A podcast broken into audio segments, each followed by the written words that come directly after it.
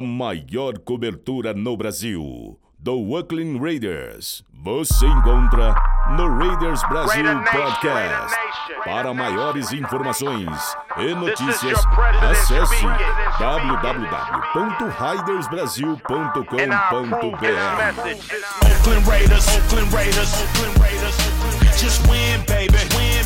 Beleza, galera? Sim! Bem-vindos, senhoras e senhores! Esse é o Raiders Brasil Podcast, o podcast sobre o nosso querido e, por enquanto, Oakland Raiders, um podcast semanal de torcedores para torcedores. Eu sou o seu apresentador de sempre, o Jason, e hoje estamos aqui com os nossos especialistas em Oakland Raiders para comentar um pouco como foi a última semana do nosso time. Para começar, vamos apresentar aos senhores Eduardo Camargo. Fala pessoal, tudo bem? Ó, já vai virar bordão aí das últimas duas semanas, essa aí também. O bordão é jeição, isso é uma miragem. Cara, de novo, foi quase. É, se pensar que a gente teve três turnovers que deram 13 pontos, a gente perdeu por 7, o que isso significa? Provavelmente não muita coisa, né? Mas a gente já vê um pouco de melhora no time aí, sinais bons. Isso aí, já estamos começando até já comentar um pouco, mas vamos lá. Eu pensei em fazer em ordem alfabética e não fiz em ordem alfabética porque eu sou uma mula. Então agora vamos com Carlos Massari. Bom dia, boa tarde, boa noite, galera que escuta a gente. Assim, foi a melhor derrota do ano. Foi uma derrota que a gente até ficou um pouco orgulhoso por ela. E você vê que a situação do time é muito ruim quando você fica orgulhoso com uma derrota. Mas vamos falar mais sobre isso em breve. em breve nos seus ouvidos. E vamos continuar com a nossa apresentação. Temos também o nosso querido e sempre adorado comentarista Iago Friends Living. Boa noite, pessoal. É, a ilusão está voltando. Pelo menos esse jogo foi divertido de assistir. É, eu, sinceramente, achei que fosse ser um massacre. Eu achei que a gente fosse sair desse jogo em pele viva, mas é, foi pelo menos bom, foi bacana, foi deu uma adrenalinazinha ali no final. Mas o, o, a diferença de talento entre os times é estarrecedora. Não tem nem o que se falar, principalmente no ataque. Na defesa, a defesa deles também não é muito boa, não. Falta linebacker e falta secundária. Mas, enfim, eu achei que o buraco fosse ser muito maior. Eu também achei, eu também achei. E hoje temos umas novidades, senhoras e senhores. Temos também um torcedor rival convidado, ou um comentarista convidado temporário, sobressalente, step e o que mais os senhores quiserem. Estamos aqui com Thiago, torcedor dos Steelers, que veio aqui comentar um pouco sobre o time dele. Fala aí, Thiago, dê seu boa noite e os seus cumprimentos. Saudações, pessoal. Queria estar estreando aí, além de trazer a minha simpatia, que é dúvida, uh, queria estar trazendo também uma, uma vitória em cima do adorado Chargers de vocês, mas não deu. salvo a zebra, salvo a competência do play calling, mas é isso aí, tô aqui para tentar fazer melhor que o meu time fez ontem. um abraço para todo mundo aí. Legal, legal, muito prazer, Thiago. A ideia do Thiago é ele falar na hora falar do time dele na hora que a gente for comentar do próximo jogo. Então, vamos ver o que, que vai dar. Então é isso, senhoras e senhores, e vamos pro podcast.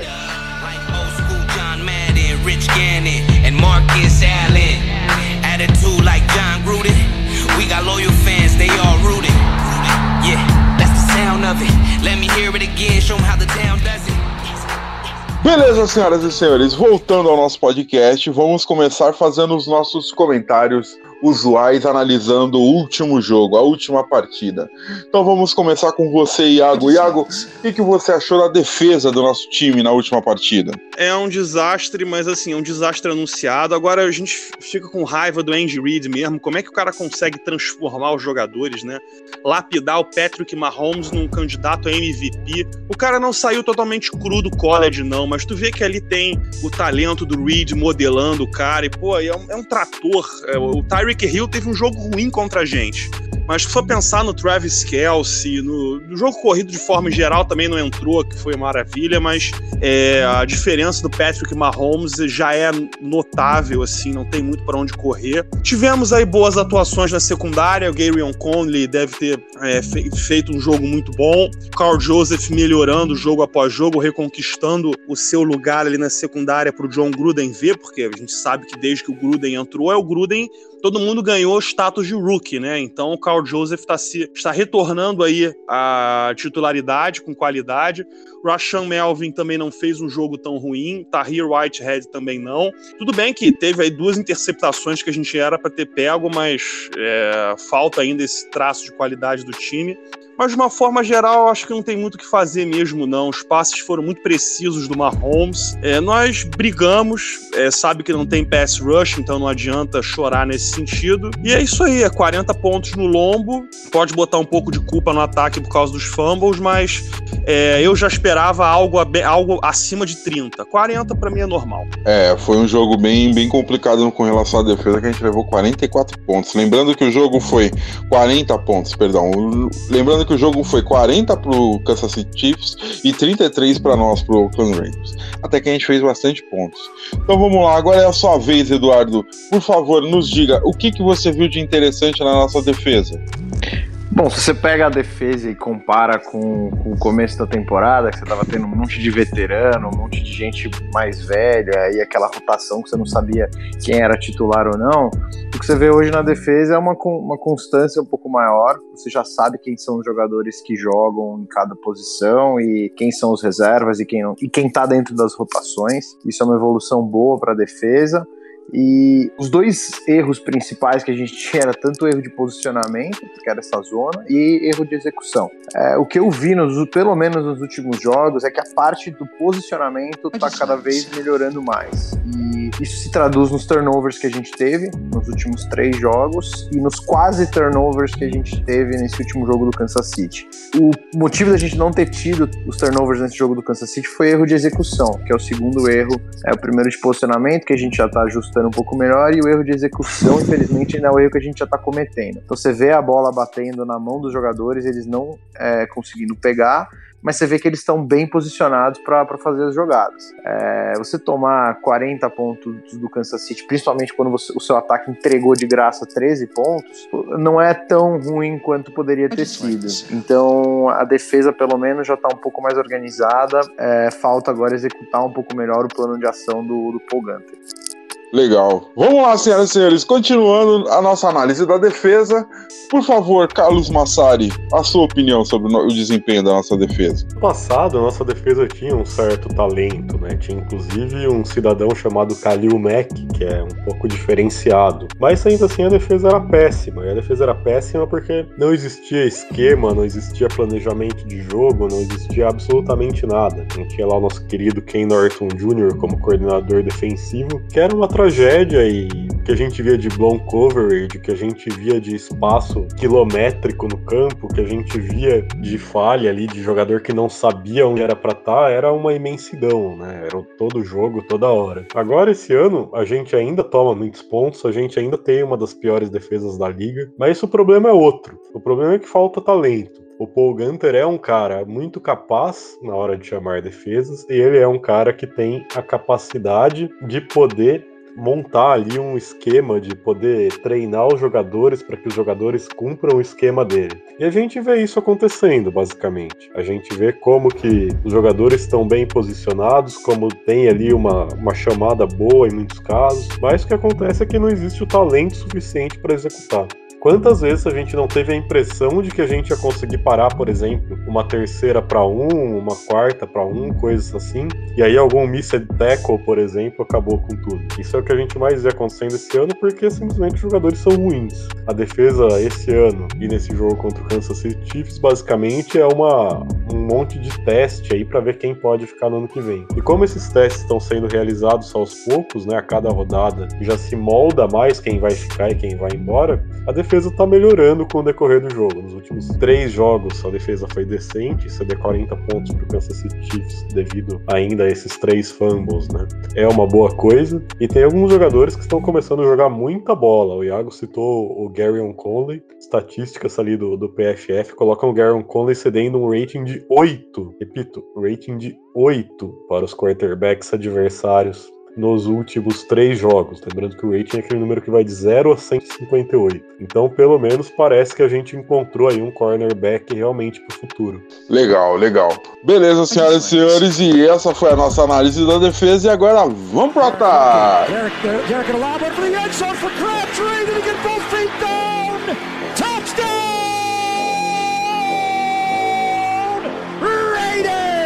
Michael Crabtree did it again. Oh my! His third touchdown of the game. Beleza, senhoras e senhores. Agora é o ataque. Vamos lá. A gente conseguiu milagrosamente fazer 33 pontos. A gente foi o melhor, o segundo melhor placar da temporada. Alguma coisa boa aconteceu nesse jogo. Então vamos lá, Carlão. Sua vez. Fala aí pra gente o que, que você viu de interessante no ataque.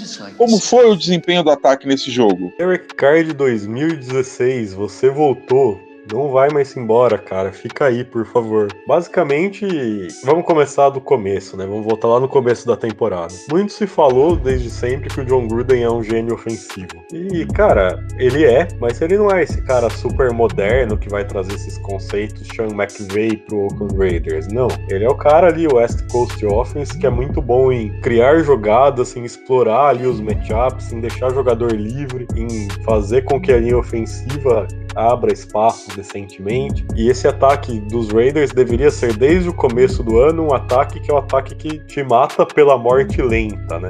É o um ataque que vai ali 3 jardas na primeira descida, 4 jardas na segunda descida, 6 jardas na terceira descida, corrida pelo meio, passe curto, corrida pelo meio, passe curto, e vai matando o campo, o campo inteiro posse de 8 minutos, esse tipo de coisa. Esse é o ataque do John Gruden. E durante boa parte do ano a gente não viu isso acontecendo e a gente estava ali pensando que estava por quê, né? Em primeiro lugar porque o time está aprendendo, né? O primeiro ano no sistema. Em segundo lugar porque a gente teve 300 lesões na linha ofensiva e não tem como você executar um ataque, nenhum tipo de ataque, muito menos esse, quando você tem 300 lesões na linha ofensiva. A gente viu o Derek Carr apanhando ali mais do que. Não vou fazer uma metáfora idiota nesse momento, vai, mas a gente viu o Derek Carr apanhando o ano inteiro. E agora nesse jogo, aparentemente, a linha ofensiva está saudável e aparentemente o ataque aprendeu melhor o playbook. Então o ataque foi muito bem, moveu a bola o tempo inteiro. O Derek Carr fez um tremendo jogo. É, o Derek Carr foi melhor do que o Mahomes nesse jogo. Tá? Não só ele teve um rating melhor, apesar de que o rating não é uma estatística decente para avaliar quarterback, mas é, ele lançou para três touchdowns, nenhuma interceptação, acertou a maioria esmagadora dos passes dele. E o Mahomes, como a gente disse na parte da defesa, teve duas interceptações dropadas. Então se você pegar snap a snap nesse jogo, o Carr foi melhor que o Mahomes. Óbvio que o elenco de apoio do Mahomes é infinitamente superior, mas o que isso traz pra gente é esperança, cara. Esperança que esse cara continue aí, que ele continue jogando desse jeito no fim desse ano e a partir do ano que vem, e que o sistema do John Gruden, conforme ele é aprendido e conforme os jogadores estão saudáveis, ele possa gerar esse, esse ataque de que marcou 33 pontos ontem, que esse seja o nosso ataque padrão. Legal, legal. Eduardo Camargo, a sua vez. Cara, dá pra gente afirmar que, o nosso, que os nossos corredores estão começando a mostrar desempenho também? Porque, assim, querendo ou não, Jalen Richard fez 95 jardas, Doug Martin 61 e DeAndre Washington fez 7. Pô, querendo ou não, eles correram, conseguiram correr, ter um desempenho correndo um pouco melhor que os corredores do Kansas City Chiefs. O que, que você acha disso, cara? E seu destaque do ataque também. É, o grande parte do, do trabalho do, dos running backs a gente também tem que colocar em, na conta da, da linha, que foi muito bem no jogo corrido, e, e tá vindo bem no jogo corrido nas últimas semanas. A linha que às vezes, quando o time fica muito dependente do passe, você acaba vendo o sex, você acaba vendo aquelas pressões no car que, que ele acaba tomando muito sec, mas quando o game plan ainda tá controlável e dá para você fazer um equilíbrio bom de passe e corrida, a linha tem ido bem nos últimos jogos para corrida, né? E também o, o, o, Carlos pontuou, os linebackers do, do Chiefs são muito ruins. E então isso facilitou muito também o nosso trabalho de conseguir chegar no segundo nível lá de, da defesa, passando pelos, pelos linebackers. É, mas assim, o, o, nosso futuro dentro do, dos running backs é muito bom. É, é, é, bom saber que a gente não tem que se preocupar muito com essa posição é, no draft. Eu acho que você tem que manter o Jalen Richard. A, a, jogada que ele sofreu fumble, ele estava uma das corridas mais bonitas da temporada inteira. É, ele acabou indo um pouquinho mais do que deveria, acabou sofrendo fumble. Ele não é um cara tão novo assim, mas ele nunca jogou como titular mesmo. Eu acho que é o tipo de coisa que ele vai aprender. Então, mantendo qualquer combinação no ano que vem que inclua o Jalen Richard e ou o Doug Martin ou é, o DeAndre Washington, vai ser uma combinação muito boa para a gente de corrida. E ainda tem as más línguas de que o Bell pode vir, e aí então vai ser, vai ser simplesmente a parte mais forte do ataque vai ser o jogo corrido. Queria só pontuar algumas coisas que foi gostoso de ver, que foi o Carr finalmente lançando algumas bolas longas e tendo alguns touchdowns muito bonitos de, de passes um pouco mais longos, mais longos que 20 jardas. Eu queria botar o destaque no, no último passe dele para o Marcel Waitman, que me lembrou muito ele passando a bola para o Crabtree, que era aquelas situações 50-50 que é sempre uma marcação simples, que basicamente é qual jogador que está mais pronto para pegar a bola. E Marcel Aitman foi super bem, eu acho que ele pode cumprir, quem sabe, essa figura do, do, do Crabtree no ataque, que era uma figura de confiança do Carr, principalmente na, na red zone. E foi o melhor jogo disparado do, do, do nosso ataque. É uma pena que tiveram os turnovers que colocaram a gente numa situação difícil, a gente tomou 40 pontos mas é gostoso ver o time já começando a ficar um pouco mais confortável com o esquema, é, e à medida que a defesa tá um pouco, o game plan fica um pouco mais diverso, eles não tem que ficar dependendo toda hora de passe e o cara tomando sec toda hora. Então, gostei do ataque, vamos torcer para continuar assim, que a gente consegue bem nos próximos jogos. Legal, maneiro. Bom, Iago, agora é a sua vez, cara. É a sua vez. E aí dá pra gente afirmar que a gente perdeu o jogo por conta dos turnovers? O que, que você achou do, do desempenho do nosso ataque? Olha, Jason, eu acho que sim. É, tira dois turnovers daqueles, você já tira, já leva embora uns 10 pontos de Kansas e bota mais, no mínimo, aí três na nossa conta, porque o DeAndre Washington a gente estava na zona de field goal. Então eu acho que sim, a gente teria ganho o jogo, sim, se não fossem os turnovers. É, eu quero e a gente não soube aproveitar também, né? A gente não soube aproveitar um turnover a nosso favor. Não, também. a gente não soube, a gente não soube agarrar a bola. O, foi, eu acho que foi o Whitehead e o Conley. O Conley ganha um perdãozinho, porque jogou direito, né? Já o Whitehead pode ter forçado lá o fumble no Kelsey na primeira jogada do jogo, mas tem que continuar mantendo o padrão. É, uma coisa que eu queria pontuar, pessoal, os nossos ouvintes não vão gostar porque o Carr já tem tanto fã quanto gente vaiando ele por causa dessa temporada da temporada passada. É, o diagnóstico para o Derek Carr vai ficar para o ano que vem. É, eu não sei se isso é bom, se isso é ruim, mas o diagnóstico decisivo sobre o jogador que ele é vai ficar para o ano que vem. O que eu posso falar é o seguinte: é, isso eu já falei em outro podcast. Ele é um jogador de estrutura, ele não é um jogador de improviso. Ele não vai fazer o que o Mahomes fez, o que o Big Ben fez a carreira inteira, que era sempre estender uma jogada o que o Rodgers faz muito bem. Ele é um cara que joga dentro de uma estrutura, ele gosta de ter as coisas já mastigadas e prontas. Eu acho que no final da temporada agora é que o ataque do John Gruden está começando a clicar um pouco, os jogadores estão aprendendo. Agora, o que tem ferrado muito o ataque nessa temporada são a, é, é a posição dos offensive tackles, né? O Colton Miller e o Brandon Parker mais um jogo que o Brandon Parker cede dois sacks, tá? Muito preocupante a falta de desenvolvimento dele. A culpa pode ser do Tom Cable, eu acho que é, porque ele é um treinador horroroso. Mas assim, pelo lado bom, as corridas pelo lado do Brandon Parker entraram, sempre pela direita ali, ele e o Gabe Jackson fazendo double team, mas assim, é, o diagnóstico mesmo a respeito do ataque do Derek Carr vai ficar pro ano que vem. Eu acho que ano que vem a gente vai ter um novo running back titular. Não sei se o Doug Martin fica, se ficar, vai ficar para rotação, vai ter que competir com outro cara. Talvez o DeAndre Washington saia.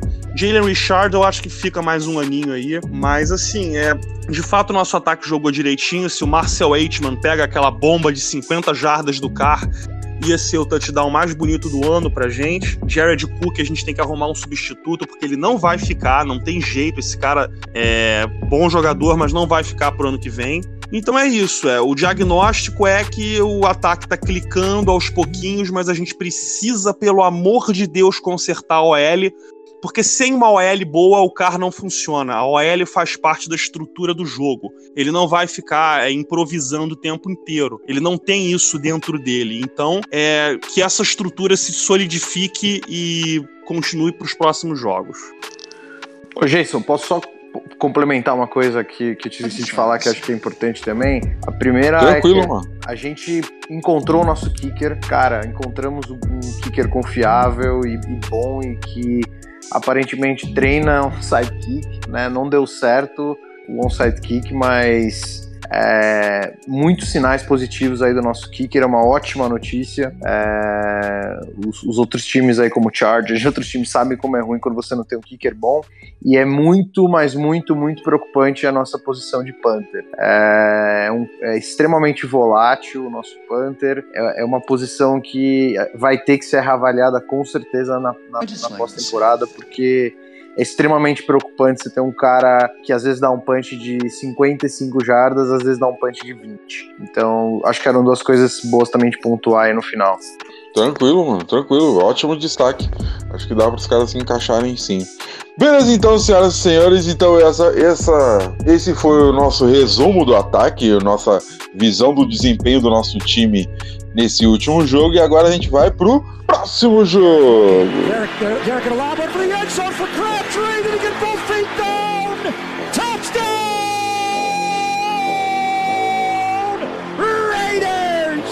Michael Crabtree did it again. Oh my. His third touchdown of the game. Próximo jogo então, senhoras e senhores, vamos falar sobre o jogo que será no dia 9 de dezembro contra o Pittsburgh Steelers. Pittsburgh Steelers, eu falei totalmente errado e os puristas do inglês vão me corrigir novamente e eu não vou falar de novo o nome do time, mas especialmente hoje conseguimos trazer um torcedor, um analista especialista no time adversário. Então, por que não a gente começar com um convidado, né?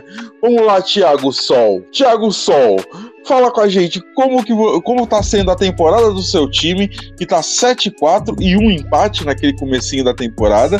O que está acontecendo de interessante? O que, que você espera para o próximo jogo e de que forma que a gente vai te surpreender? Fala, gente.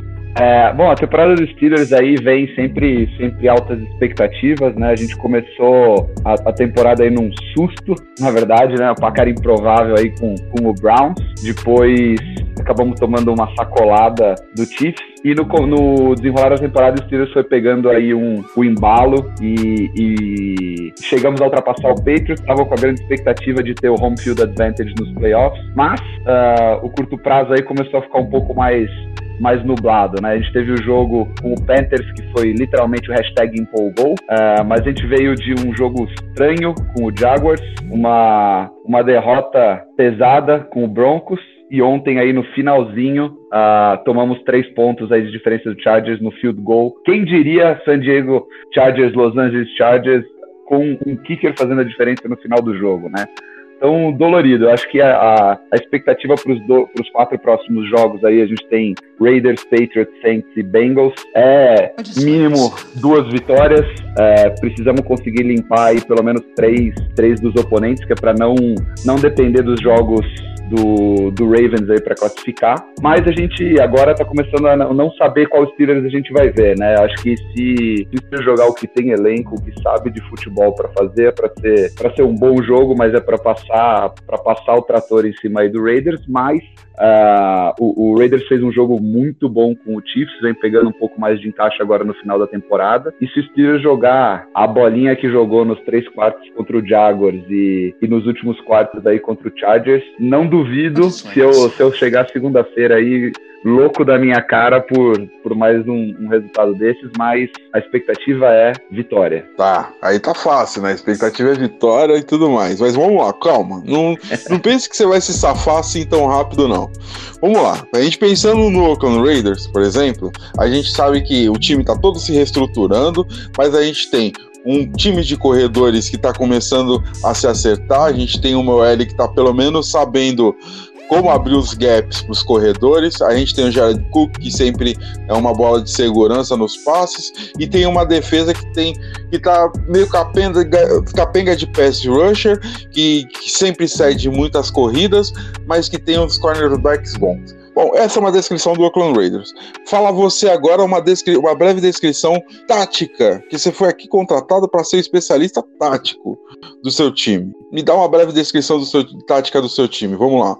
Bom, a gente está com a linha do, do Steelers está sendo ponto forte aí na temporada. Uh, a gente consegue abrir as, as corridas tranquilas aí para o Conner. A gente tem jogos muito bons de, de corrida e ótima proteção dentro do Big Bang. O ataque tem um potencial explosivo super forte aí, tendo, tendo o Juju de um lado, o Antônio Brown do outro e os, e os Tyrants jogando no meio do campo. Mas geralmente a, a, o ponto, o calcanhar de Aquiles aí tá sendo os play callings, às vezes a gente fica excessivamente conservador no ataque. E na defesa, alguns busted coverages aí, muita, muita bola longa uh, com, com, com, a dormida aí da secundária, que vem pegando, ou quando a gente vai super agressivo pro pass rush, que é uma fortaleza, mas a gente às vezes tem, é, é, é, punido pelas, pelas slants, pelas rotas ali no meio, né? Então, acho que o segredo pro, pro Raiders para explorar o jogo contra os Steelers é conseguir fazer, fazer o bom jogo corrido, que vocês estão conseguindo encaixar, e a oportunidade é tem que fazer os Tyrants aparecerem aí no jogo e pegar, e pegar as bolas para conseguir fazer o drive o drive andar. Acho que o segredo do,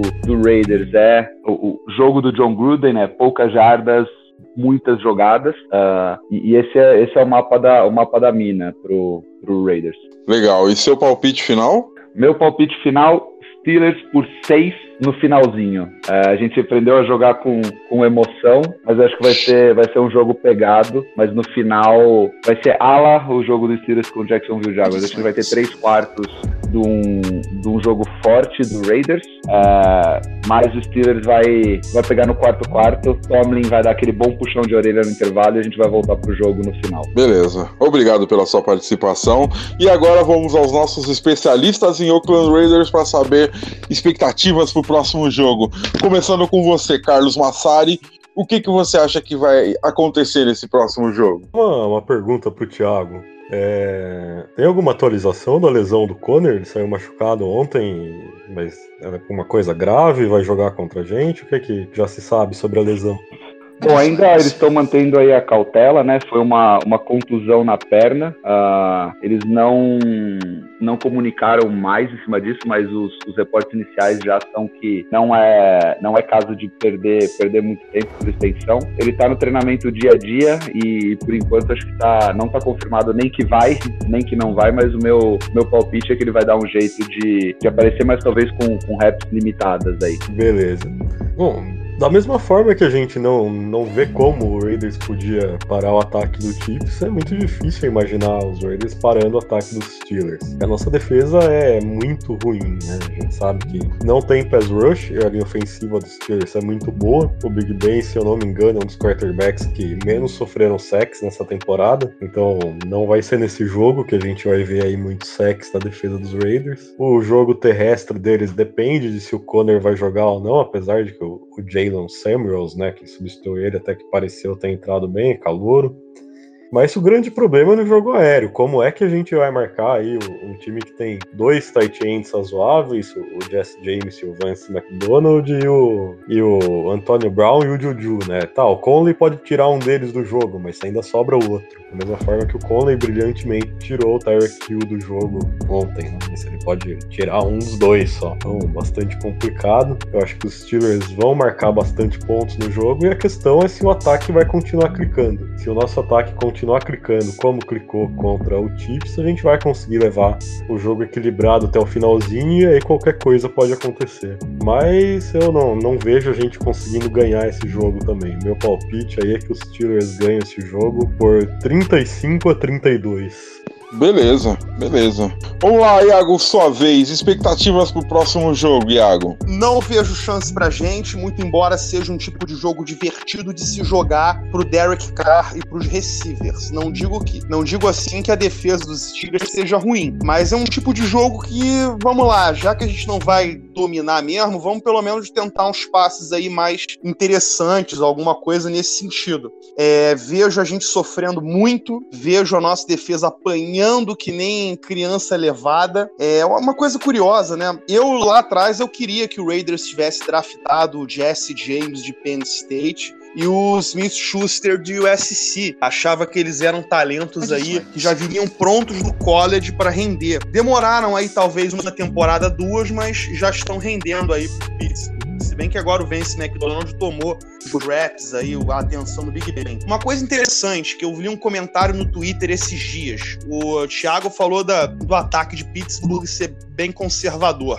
É, tanto o Derek Carr quanto o Big Ben têm uma média de profundidade de passes de 4,8 jardas. São as menores profundidades da liga. E se você for olhar o ataque dos Steelers, o ataque dos Steelers não é muito diferente daquilo que o John Gruden quer nos Raiders, não. É corrida, é screen para jogador talentoso, é vez ou outra um reversinho, um end around, passe curto. Aí quando a defesa resolve sentar nas rotas, que é o que eu digo, quando a defesa resolve se aproximar da linha de scrim de tentar entupir o box e não acompanhar os jogadores até o fim, é que vem a bomba pro Antônio Brown ou pro Smith Schuster. É justamente quando a defesa acha que, ah, não, vamos manter tudo ali, vamos, vamos todo mundo pressionar, vamos sufocar e que vem a bola longa. E a diferença do, dos Steelers para os Raiders são jogadores. Não tem a menor sombra de dúvida que, embora os esquemas táticos, as propostas táticas sejam parecidas, Pittsburgh tem jogador no ataque e a gente não tem. É, o Raiders não tem um wide receiver nem número um nem número dois. O George Nelson tá com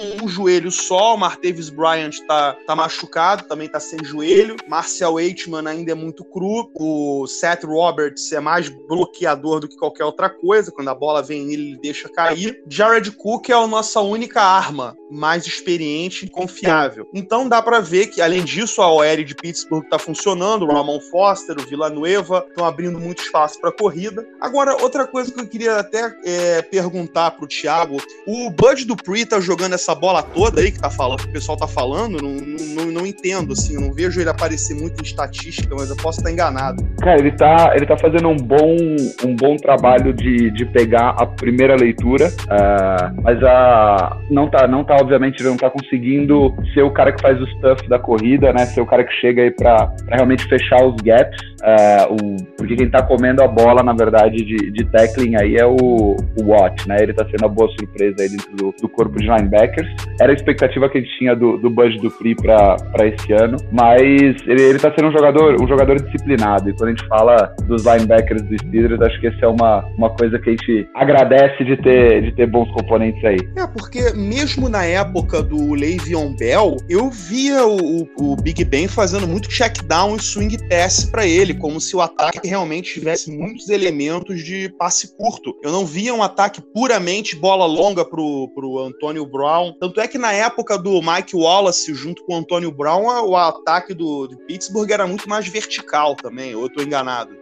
Não, não, tá, tá, a leitura tá super correta e, é, e, é um pouco isso que, que não era a, a expectativa. Eu acho que a gente tem, tem um roster aí que é para fazer, que é para fazer big plays. A gente tem grandes, grandes recebedores e tem o Conner no backfield aí que, que consegue, qualquer hora pode explodir por uma jogada. Mas a, a, crítica, eu acho que desses, desses últimos jogos é que às vezes que a gente quer ver o Steelers realmente pisar no, no adversário e manter a superioridade aí, a gente acaba caindo um pouco conservador, é, acaba abusando usando talvez do, do screenzinho, de uma, de uma corrida outside, de uma coisa mais, mais conservadora de tentar o, o big play para matar a jogada. E acho que esse é, esse é provavelmente onde, onde, se o jogo for desse jeito, a gente vai ter bons quartos de diversão, porque acaba ficando um jogo pau a pau, parelho, parelho aí de se ver, mas não, não agrada a torcida de, de preto e amarelo aí. É, o meu, meu placar é, bota aí, 37 Pittsburgh, 24 pra gente.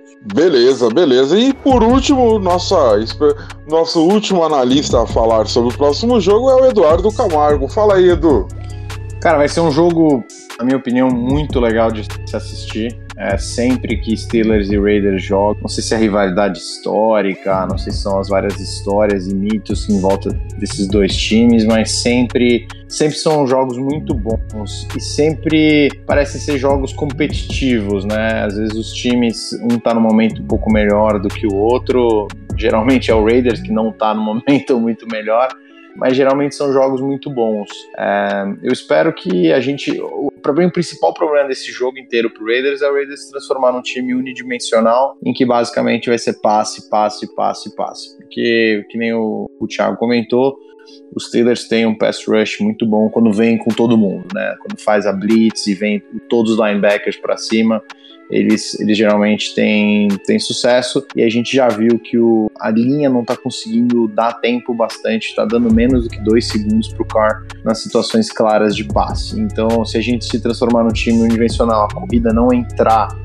e o Steelers sair muito na frente no placar no começo, aí tem tudo para ser um desastre. Mas se isso não acontecer, eu acho que nosso ataque consegue ir bem. É, eu acho que a gente consegue segurar pau a pau é, com o ataque dos Steelers. Mas foi o que o Thiago falou, os Steelers dá uma, uma ressurgida no quarto quarto e com a gente acontece o contrário, a gente se afunda completamente no quarto quarto, a gente é o pior time da liga hoje no quarto quarto, então eu, eu acho que vai ser um jogo muito próximo é, até o fim. E eu acho que ele deve terminar mais ou menos 35 a 28 para os Steelers, mas eu acho que o jogo vai ser muito bom mesmo, para capacidade de ser um dos melhores jogos do ano. Legal, então essa foi a análise do nosso time e agora vamos pro próximo bloco.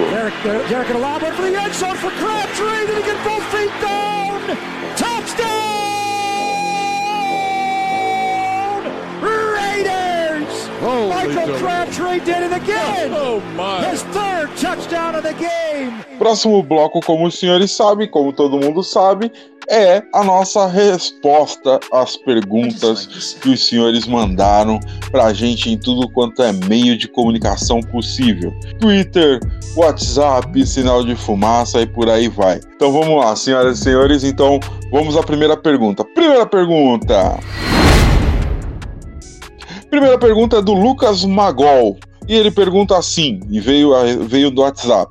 O que vamos fazer no draft se não tiver Boza? Se o draft fosse hoje, a gente teria a segunda escolha do draft, né? E aí eu vejo duas possibilidades. Possibilidade número um é o São Francisco 49ers com a primeira escolha fazendo um trade down com algum time que precisa muito de um quarterback e aí o Bolsa sobrando pra gente. Segunda possibilidade é o contrário, o 49ers ficando com o Bolsa, não abrindo mão dele e o, e o, o trade down ficando na nossa mão, né? E a gente pode adquirir mais escolhas do draft e descer e pegar outros jogadores. Eu seria a favor desse trade down, acho que seria uma, uma ótima possibilidade. Se não, ali na segunda escolha, no momento, acho que um jogador que, que eu pegaria seria o Queen Williams, defensive tackle de Alabama, que faria uma dupla monstruosa por anos com Maurice Hurst. E o Paul Gunter é um cara que o esquema dele se baseia em ter defensive tackles de, de qualidade, né? No, no, Cincinnati Bengals, dois principais pass rushers dele eram os defensive tackles e imagino que ele queira reproduzir isso aqui. Beleza.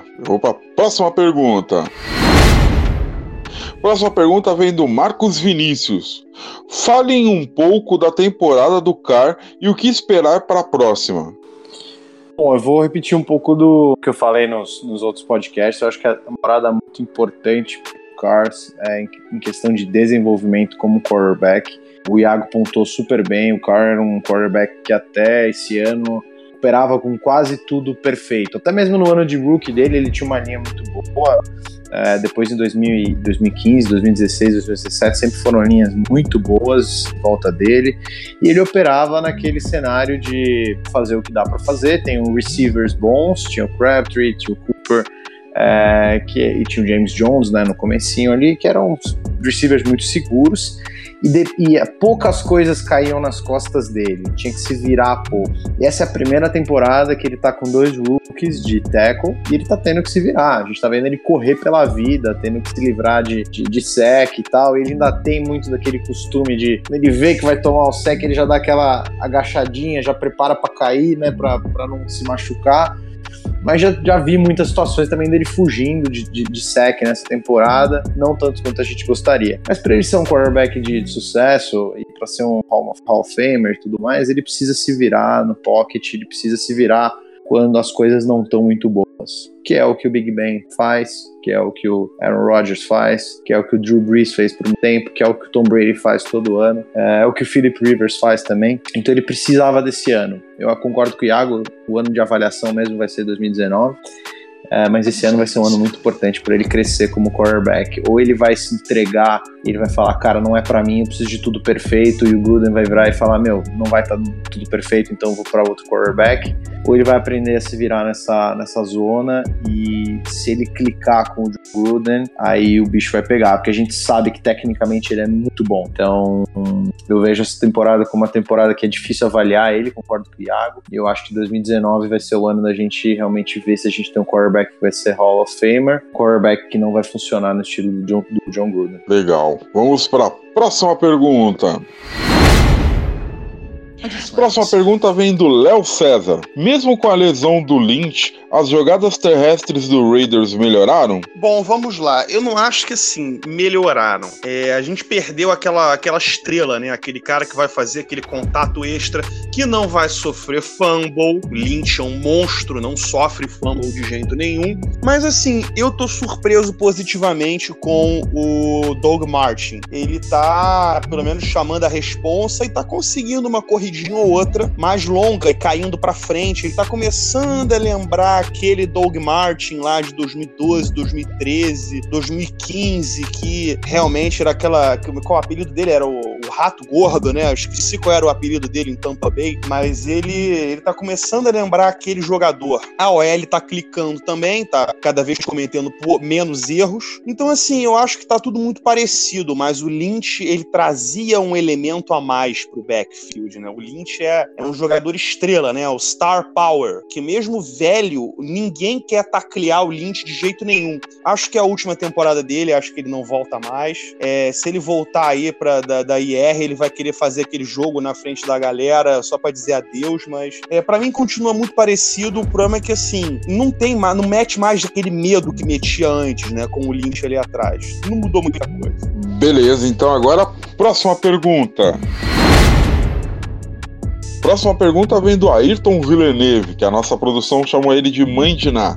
Vamos lá. A atuação ofensiva de ontem seria o que o Gruden pensou que ia ser o ataque dele no time? E a boa atuação ofensiva, sem os fumbles, se deram porque as jogadas terrestres estavam sendo efetivas, efetivas corridas de 3, 17, 12 ou 9 jardas, entre outras, ou o Carr fez um jogo sólido? Todas essas opções é, o ataque tá clicando, começando a clicar. Esse era o ataque que o Gruden queria, de fato, mas demora. É o primeiro ano no sistema e o sistema do Gruden é muito difícil. Não é, não é pouca coisa, não. Só de nomenclatura de jogada, de aprender o posicionamento de todo mundo. É um negócio que demora muito, que é muito complicado de pegar. Então, acho que só agora o ataque tá pegando. Segundo fator é que a OL tá saudável. O Colton Miller e o, o Kelly Shalzem, passaram muito tempo machucados e sem ele essas coisas ficavam bem mais difíceis, tanto para correr quanto o car, para ter tempo para passar a bola.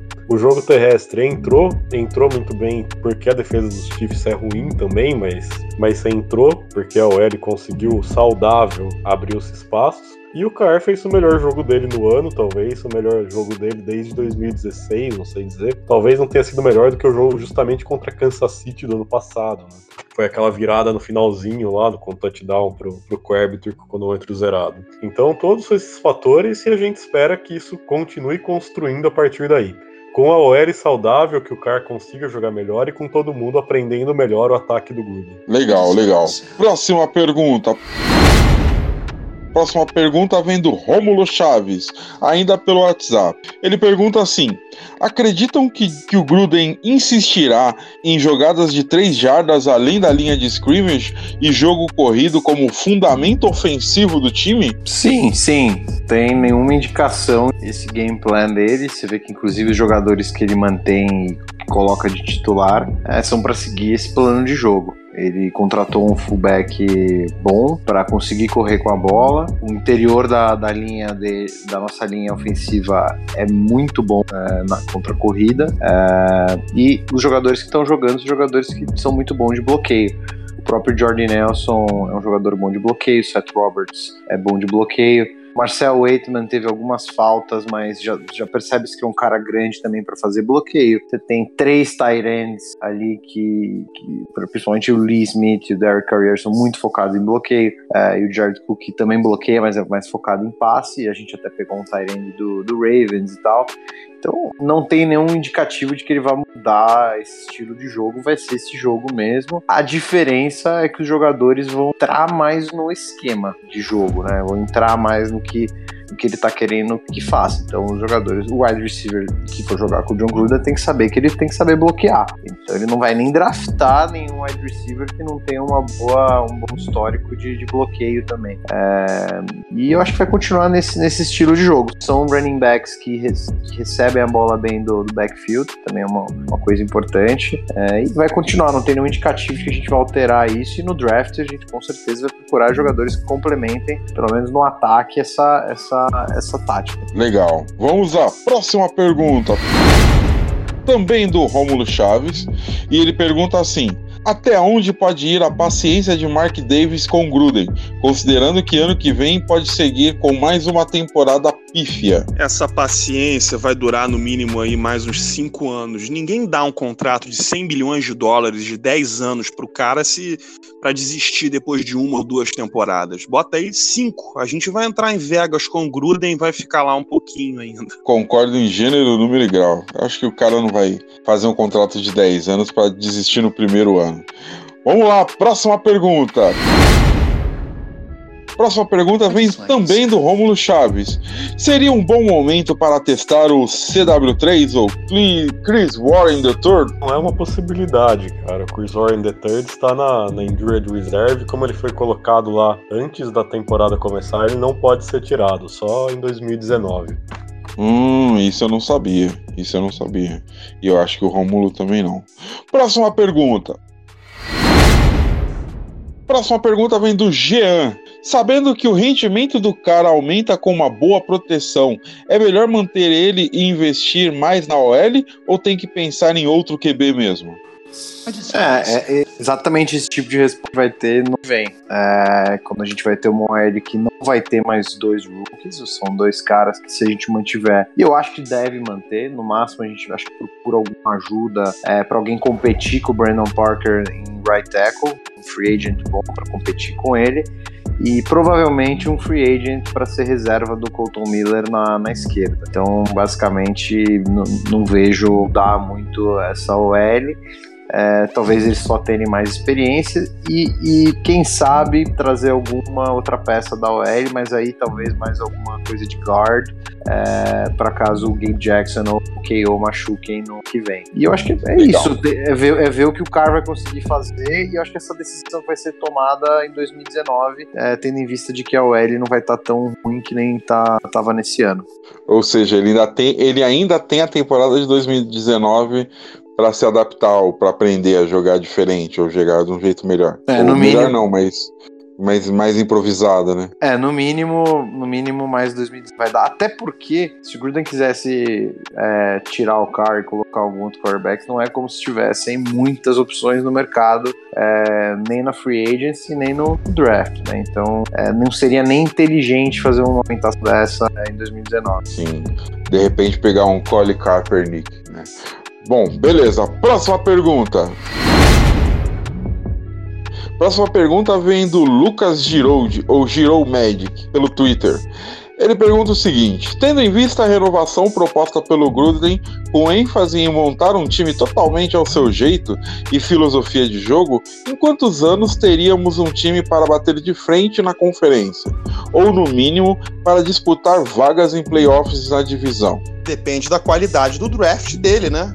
Depende do que ele das peças que ele trouxer para dentro. É, me preocupa muito ter gasto um pick de draft no Johnny Townsend, mas se bem que o Johnny Townsend no college era um monstro e na NFL os punches dele são horríveis. Agora, também me preocupa o, o John Gruden querer colocar, querer draftar, tudo bem que tinha necessidade do left tackle e tal, mas, poxa, a gente passou o Dervin James no draft duas vezes. É realmente assim, dá um calafrio na espinha. O pessoal pode ter falado mal aí do PJ Hall, tudo mais. Eu não acho que ele tenha sido uma escolha tão ruim assim de second round, mas ele sobrava no terceiro com certeza. Não sei se sobraria no quarto, mas no terceiro ele sobraria. A gente tinha duas escolhas, até que mandamos uma para Pittsburgh pelo Martavis Bryant. Então, assim, vai depender das peças que ele trouxer. Eu vou ser sincero, eu acho que nessa free agency a gente não vai trazer ninguém top. Eu acho que a estratégia tem que ser dar overpay na xepa, porque esses grandes aí free agents vão querer ir para time contender para logo batalhar por um título. A maioria já ganhou algum dinheiro, alguns vão estar tá querendo aí ganhar mais dinheiro no seu segundo contrato, com toda a razão. Então, assim, eu acho que a gente já pode já pensando na xepa da free agent e pensando em dar overpay, porque ninguém vai querer vir para Oakland para tomar pancada, não ganhar dinheiro top e, e, perder. Inclusive, eu acho que isso que vai afastar o Le'Veon Bell da gente. O Le'Veon Bell já tá é, mandando cartinhas para Indianápolis, vendo o Andrew Luck jogar bem já tá mandando, é, já tá mandando saudações aí para quem sabe Houston ou Indianápolis ou algum outro time que pareça ser um contender. Então, assim, agora, e ainda mais os Chiefs agora sem o Kareem Hunt, abre mais um espacinho ali para running back. Imagina o, imagina o Kansas City com o Bell. Eu, eu acho que não vai dar mais para assistir jogo. Mas, assim, vamos pensar positivo e vamos pensar na, na, nas estratégias do Gruden pro draft funcionarem. Beleza. Penúltima pergunta. Penúltima pergunta veio pelo WhatsApp também do Marcos Vinícius. Bowman é uma boa opção no nosso corpo de linebackers? Sério, cara? Pô, foi a pergunta Pode do cara. Tem mano. pergunta, mano. Pô, esquece o Bowman. o Bowman tá Deleta aposentado, cara. Parece, parece pessoa que não supera a ex-namorada, cara. Porra, esquece o Bowman.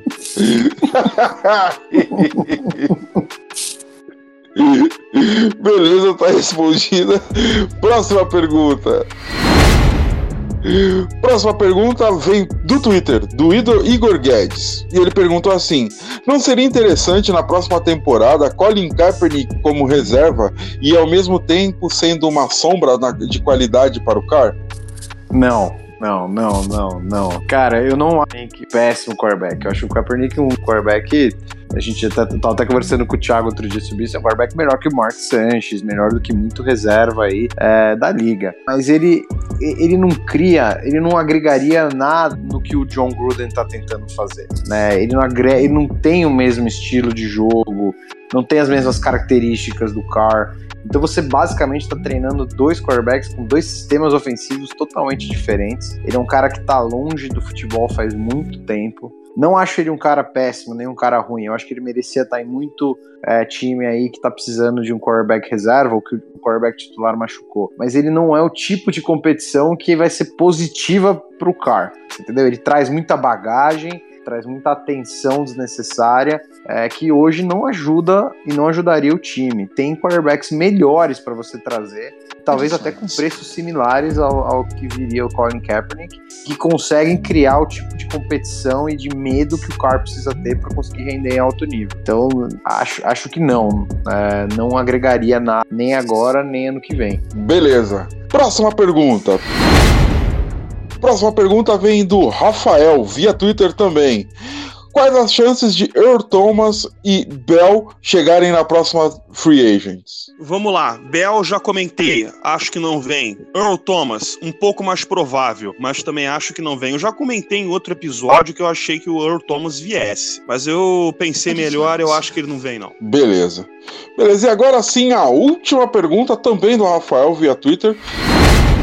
Ele perguntando: Pensando na necessidade de um DE do time e também e talvez não tendo Boza disponível na nossa escolha, qual o, o bom nome além dele? Cara, tem um jogador sensacional de Kentucky que chama Josh Allen. É um cara ali que ele tá cotado pra sair mais ou menos na pick 10. Eu imagino que esse cara, se a gente fizer um trade down na escolha número 2, vai estar tá lá. E, cara, se procura vídeo do YouTube dele. Procura vídeo dele no YouTube, ele é muito bom, cara. Muito bom pass rusher. Cairia como uma luva no time. E tem outras opções como o Clelin Ferrell de Clemson e também o Brian Burns de Florida State, jogadores muito bons. Essa classe é muito rica em pass rusher, cara, muito rica em defensive end. Então a gente vai achar alguém aí. Legal, legal. Então é isso aí, senhoras e senhores. Essas foram as nossas perguntas e respostas do episódio de hoje. Agora vamos pro próximo bloco.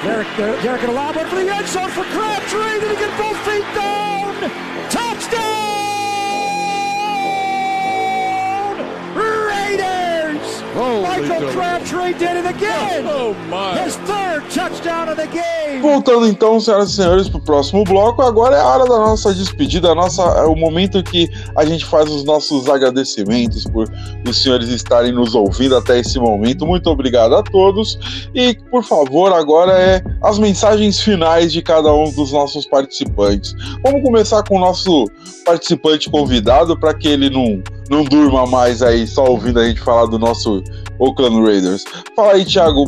Thiago, muito obrigado pela sua presença Valeu, gente. Obrigado pela, pela oportunidade de participar do podcast do Raiders. É, continuem assistindo a NFL, continuem suportando a cena aí brasileira da, que acompanha a NFL e acompanhem o futebol americano nacional. Sigam a BFA, sigam os jogos aí da sua cidade, do seu estado e dos times locais. Um abraço, pessoal. É verdade, muito bem lembrado. Vamos apoiar o futebol americano no Brasil. Vamos apoiar o futebol americano brasileiro. então é isso aí. Carlos, por favor, as suas mensagens finais de hoje, por favor. Obrigado por terem ouvido a gente. Sigam o perfil no Twitter, OAKRaidersBR. E não desistam, não se matem. Eu sei que é uma longa temporada, é uma temporada muito complicada, cheia de derrotas, mas lá na frente, quem sabe as coisas não serão diferentes. Esse jogo contra os Chiefs foi meio que mostrando que existe uma luz no fim do túnel. É verdade, é verdade. É exatamente isso.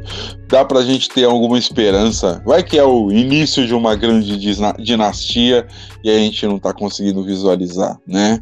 Edu Camargo, por favor, as suas mensagens finais de hoje. Gente, obrigado aí pelo, pelo tempo de ouvir a gente, é, pela audiência, o pessoal que acompanha sempre. É, vamos torcer, é o que, é o que sobrou. É, eu concordo, a gente tá passando por um inferno aí que parece que vai ter fim. Pelo menos a gente começa a ver sinais de que é, as coisas podem melhorar. É, vai ser um jogo super legal com Steelers e algo me diz que a gente vai acabar dando um trabalhozinho aí. Então vamos ver. Podcast que vem a gente vê se eu tava certo. Valeu, obrigado, boa noite. É isso aí.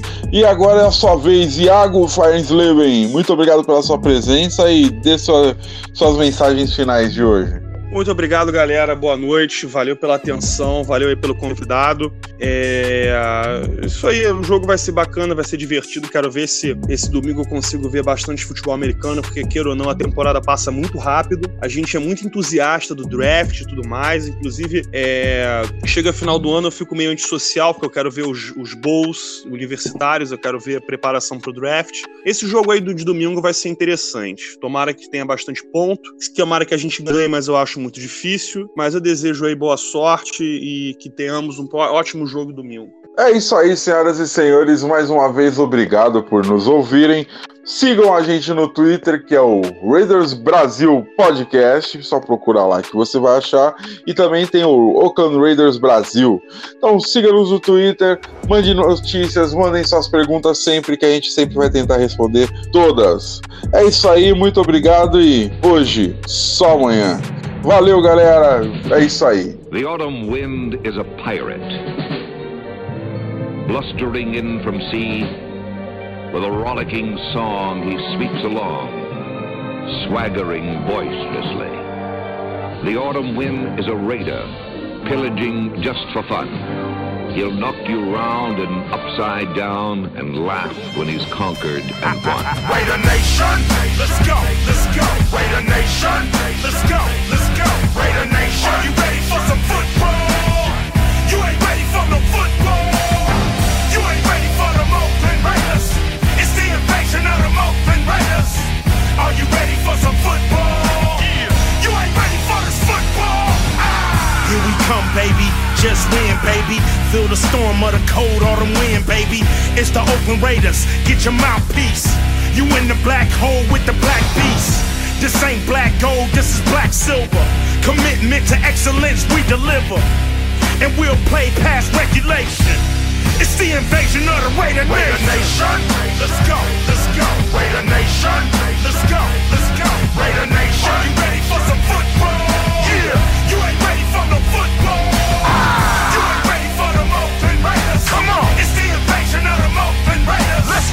Are you ready for some football? Yeah, you ain't ready for this football. Ah. The Raider Nation is united.